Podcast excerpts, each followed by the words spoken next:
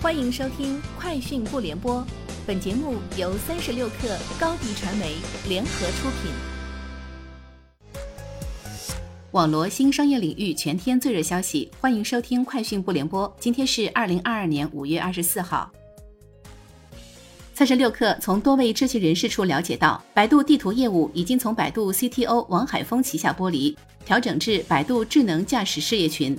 在人事系统中，百度地图总经理季永志的汇报线已经从百度首席信息官李莹转向负责百度智能交通事业部的副总裁尚国斌。消息人士透露，百度掌舵人对新兴的造车业务极度汽车给予了特别关注，其 OKR 中明确写下了今年极度汽车要实现的预订单目标。理想汽车宣布正式加入 LWG，成为继宾利汽车和宝马汽车之后，LWG 全球皮革工作组织认证的第三个汽车品牌，也是第一个中国汽车品牌获此认证。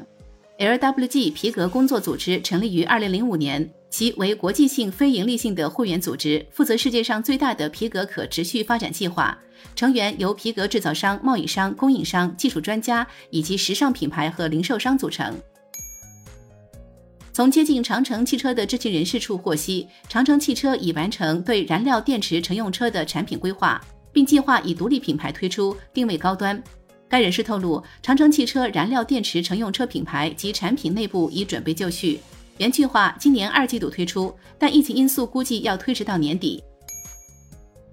爱彼迎宣布将于七月三十日起关闭中国境内游房源预订，民宿预订平台途家随后宣布。已于五月二十四日开通绿色审核通道，同时即将推出一键上线等多项服务，帮助爱彼迎中国大陆地区的房东在途家平台尽快上线。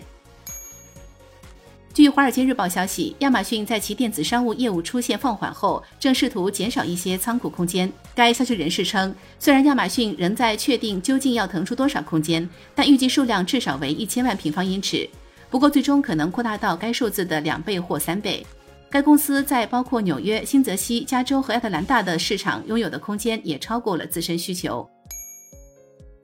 视频会议软件开发商 Zoom 今日公布该公司的二零二三财年第一季度财报。报告显示，Zoom 第一季度总营收为十点七三八亿美元，与去年同期的九点五六二亿美元相比，增长百分之十二；净利润为一点一三七亿美元，相比之下，去年同期为二点二七五亿美元。归属于公司普通股股东的净利润为一点一三六亿美元，相比之下，去年同期归属于普通股股东的净利润为二点二七四亿美元，同比下降百分之五十。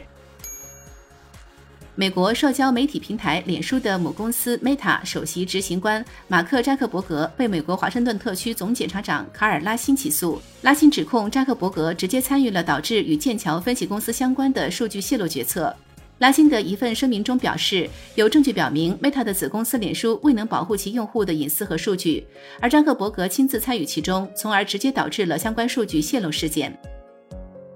以上就是今天节目的全部内容，明天见。你的视频营销就缺一个爆款，找高低传媒，创意热度爆起来，品效合一爆起来。微信搜索高低传媒，你的视频就是爆款。